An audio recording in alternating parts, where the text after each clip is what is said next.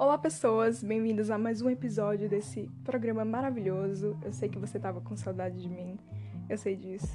Mas antes tarde do que nunca, e estamos aqui para mais um episódio. Chegamos no fim de mais um ano, um ano muito difícil e assim como todos os anos cheios de mudança, alegria e tristezas, e com certeza não vai ser esquecido por nós, é, não só pelas nossas vivências individuais, mas também por tudo que passamos juntos, por tudo que afetou todos nós de formas diferentes. É, esse ano para mim foi muito reflexivo, eu acho. Eu parei muito para pensar sobre tudo, sobre mim, sobre as coisas ao meu redor, pensar sobre as pessoas e pensar em outras perspectivas também. Eu acho que a gente tem muito de romantizar as coisas que já passaram, sabe? Não necessariamente romantizar, mas diminuir o tamanho de muitas dores na intenção de resumir tudo que a gente viveu. Mas a gente sempre tá mudando e criando novas visões sobre nós mesmos, e a gente não pode esquecer de quem éramos antes e o quão foi difícil passar por certas coisas e nos respeitar e não ter vergonha ou querer apagar tudo que você viveu, alguma coisa pelo menos. Tudo que aconteceu tornou hoje quem você é e é por isso que quando vamos olhar para o passado, além do carinho e do afeto por nós mesmos, é importante não banalizar nada e respeitar o que a gente estava sentindo e não esquecer que todos os momentos vividos são sim muito importantes. Eu confesso que estou até sem jeito para gravar esse episódio devido ao tanto de tempo que eu fiquei sem gravar. E desde já peço desculpas para todos que acompanham o podcast. Esse tempo ausente foi necessário para mim. Eu não só me ausentei do programa, mas eu me ausentei de várias outras coisas. E acho que agora eu tô melhor, eu diria. Eu pensei em trazer uma retrospectiva para o episódio, mas eu desisti por conta desse ano em si. Lembrar de, de, de, umas coisas e acabar esquecendo de outras que possam ser tão importantes quanto, é, sem contar as coisas que foram tristes, que ainda é muito cedo para relembrar. Enfim, não vamos fazer retrospectiva. Mas vale lembrar que foi esse ano que o podcast veio ao ar. E como eu sempre digo, sou muito grata por todo mundo que ouve. E é muito legal ver pessoas que realmente se conectam com algumas coisas que eu digo, que se divertem e saber que eu melhoro o dia dessas pessoas de alguma forma. Enfim, é muito, muito, muito gratificante. Muito obrigada.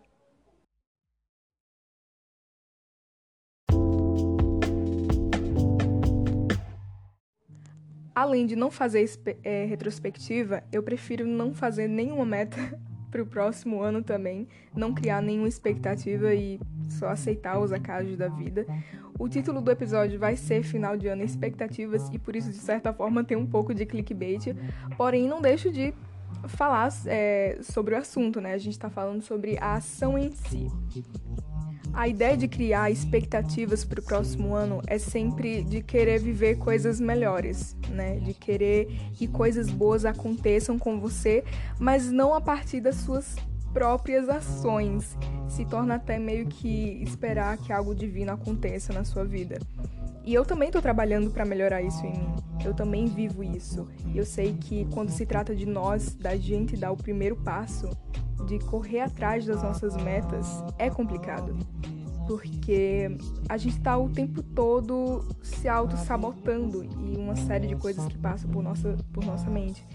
Que, sei lá, a gente chega até a desacreditar de nós mesmos. E nisso tudo, uma coisa que é muito importante é entender os nossos limites e ir no nosso próprio tempo e não se comparar a outras pessoas, porque cada um tem suas próprias oportunidades, uns têm mais privilégios que os outros, ou seja, são realidades diferentes. E por isso não acreditem em métodos de sucesso porque somos pessoas, é, somos pessoas e funcionamos de jeitos diferentes, né? Então tem muito dessa mensagem que é muito vendida aí de formas online principalmente, que é métodos de coisas, ah, método de sucesso para você ganhar muito dinheiro, ah, método para você aprender tal coisa, sendo que na verdade todo mundo tem o seu próprio método, né? Nenhum método específico vai ajudar vai ter o mesmo resultado em todas as pessoas, né? Com todas as pessoas. Então, enfim, não acreditem nesses papos que vendem por aí.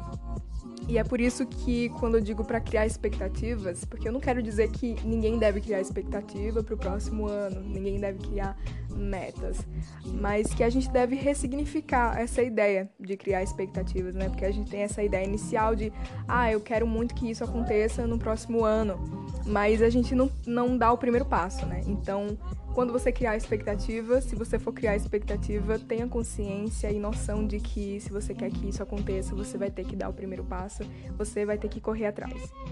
Então, quando você for criar expectativas, quando você querer que algo aconteça, não olhe para o lado, não olhe para tal pessoa que funcionou desse jeito com ela e vá por você no seu tempo, correndo riscos muitas vezes, mas indo atrás do que você quer.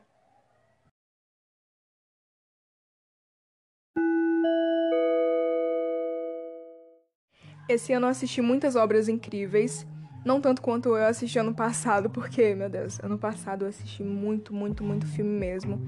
Mas os que eu vi esse ano me marcaram muito. E eu finalmente assisti Francis Ha do Noah. E cara, que filme fodástico. É maravilhoso. Eu sempre tive muita vontade de assistir ele mas sempre me passava e quando eu assisti foi como se fosse o momento certo.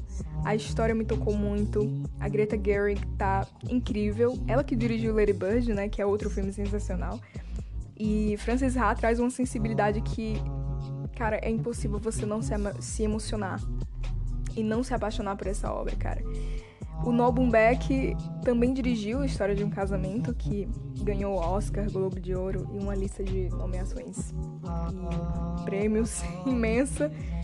É, é, outro filme que conta uma história intensa que ao mesmo tempo é sensível. O Noah expõe em suas produções os nossos sentimentos, né? Ele desconstrói personagens e traz diálogos que conversam muito com a gente. São filmes sobre pessoas, né? Sobre o que sentimos, sobre como agimos. É espetacular. Esse tipo de filme sempre me cativa muito. Os filmes da A24 têm muito disso Inclusive, esse ano eu assisti os últimos que ainda não tinha visto. Mas.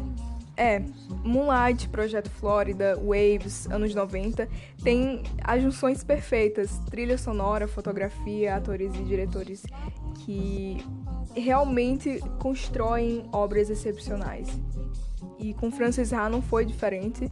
Ele é um filme que com certeza inspirou e continua inspirando diretores em novas produções. E é maravilhoso, maravilhoso. Enfim, assistam Francis Ha, vocês não vão se arrepender. Ele é um filme em preto e branco e eu acho que isso foi é, muito importante para a produção dos personagens que estão ali rodeando a história, porque, como eu já falei, é um filme que contém muito diálogo, contém muita muito dos nossos sentimentos, né? É, mostra muito dos sentimentos das pessoas e, e, e, como a gente funciona. E por isso que a, a, estética em preto e branco, né? A fotografia em preto e branco é importante porque de, deixa um pouco como se o personagem estivesse dando cor à cena, sabe?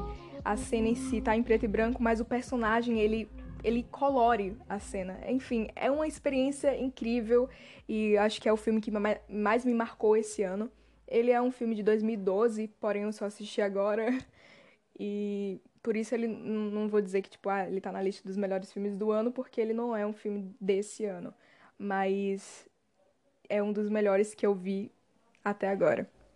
Então, coloque esse filme na lista, Francis Ha, do Noah Baumbach. Vocês vão amar, eu tenho certeza.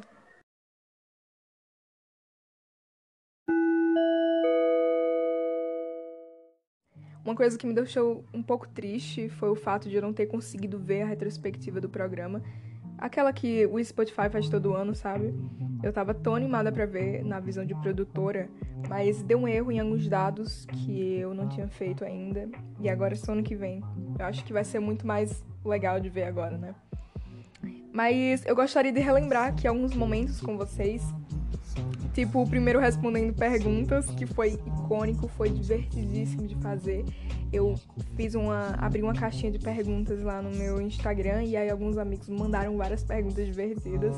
E, enfim, achei super criativo, foi. Foi muito legal de fazer e com certeza vai ter outro episódio desse nessa segunda temporada.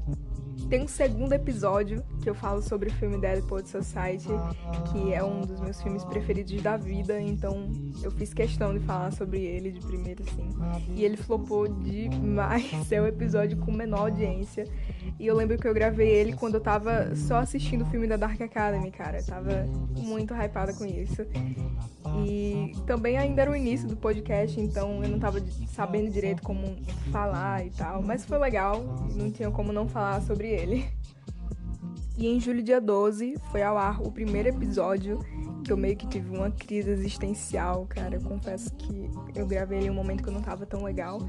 Mas, para minha surpresa, teve muita audiência e até hoje é o episódio mais visto do programa. Eu acho que isso também se deve ao fato dele ser bem curtinho, acho que com uns 10 minutos de duração só.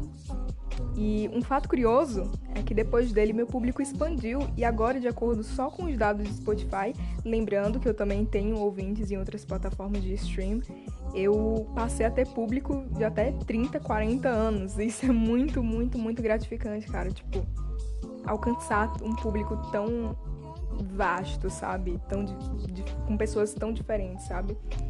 É, e tem pessoas de outros países me ouvindo. E, e, é, tipo, quando eu penso nisso, é muito louco. Vem uma sensação assim, tipo, de felicidade. Eu fico muito feliz e ao mesmo tempo, tipo, caraca, isso é muito estranho. Mas, enfim, eu sou grata a todos os meus ouvintes, vocês que ouvem aí. Enfim, um beijo para todo mundo.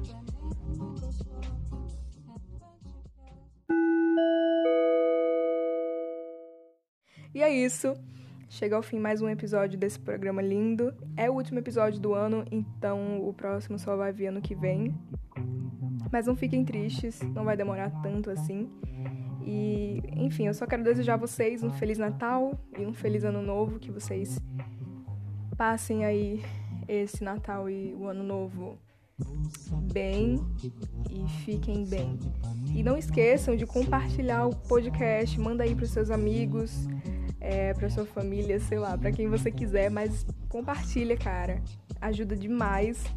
E não deixem de seguir a, a página do, do programa lá no Twitter, arroba castpodump, para acompanhar e sempre saber quando vai vir episódio novo, porque apesar de você ter como ativar a notificação aí da, na, plataforma que você está ouvindo. Às vezes você esquece, enfim, é sempre legal estar tá acompanhando em outros lugares também.